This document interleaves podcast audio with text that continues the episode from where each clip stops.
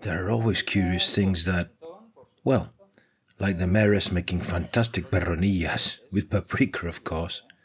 The Jubilee thing is. is curious, eh? Well, I'm from a Nordic country with a more Protestant tradition.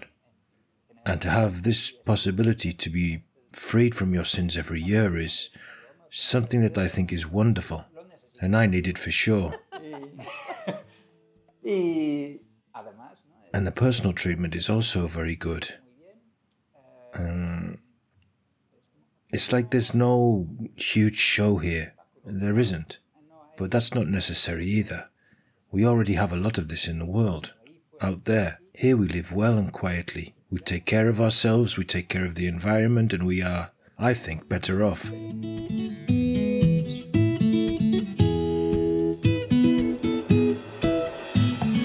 Tourism in Collado de la Vera. Smart tourist signs in audio format. Restorer of ancient maps. Here be dragons is a phrase used on ancient maps to refer to unexplored or dangerous territories. In keeping with the medieval practice of putting sea serpents and other mythological creatures on maps of areas unknown or not explored by humans yet. Written for the first time in the Hunt Lenox Globe, 1503 to 1507, earlier maps contain a wide variety of references to mythical and real creatures, but the world map by Lenox is especially well known for containing this indication.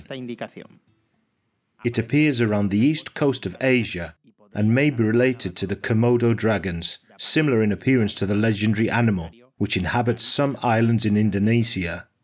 Yo me dedico a la compra y venta de mapas antiguos, auténticos, originales. I'm in the business of buying and selling authentic, original, ancient maps that are between two and five centuries old. And it's a curious profession. By the way, there aren't there aren't many people who do it. But hey, I found my little corner of the market and I buy them all over the world. They arrive here by post and parcel services, and after sometimes restoring and taking pictures, I resell them all over the world again.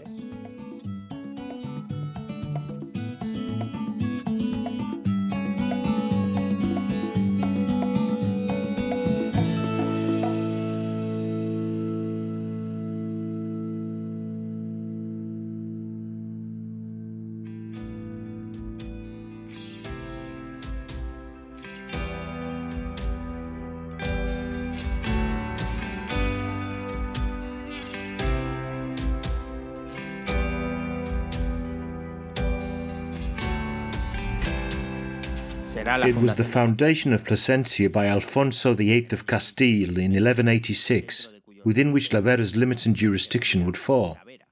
According to the assignment of boundaries granted by this king on the 8th of March 1189, settlement in the area began at that time.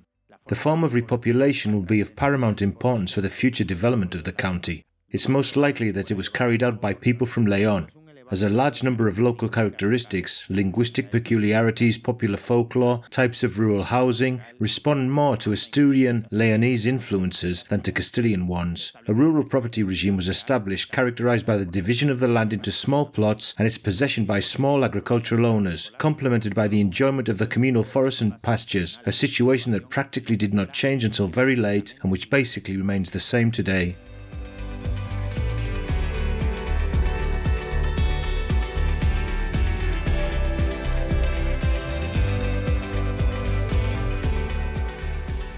In 1791, in documents preserved in the city of Plasencia, Collado de la Vera is mentioned as having 31 inhabitants, four widows, and two underage children. One of them was employed in the canvas weaving trade, another as the sacristan, surgeon, and literacy teacher, and the rest as farm workers. There's no noticeable vice recorded for any of them, nor abuse in the way they work.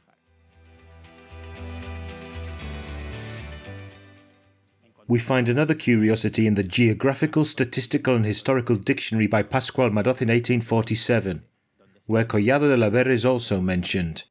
The village has always been a hamlet in Plasencia, and although it's always been sparsely populated, it has had more inhabitants and more wealth than today.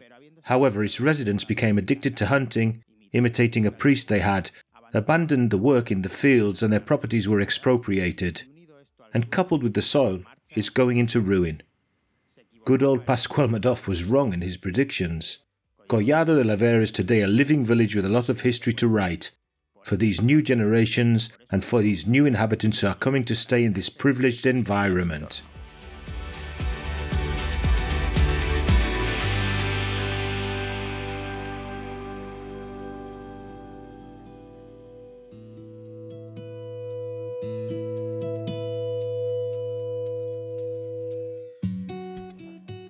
Bueno, no hace falta explicar mucho. Eh, solo hace falta que, que lleguen aquí, que pasen Well, unos días aquí. I don't need to explain much.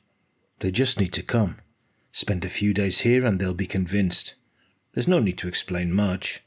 Nature is so wonderful. We have a treasure here, and I think that sometimes even people who were born here, who've always lived here, don't realize how beautiful, how special it is to have all these natural resources here. And you can also go for a walk in the mountains. In the Dehesa, the pasture land, everything's accessible, which is wonderful, isn't it?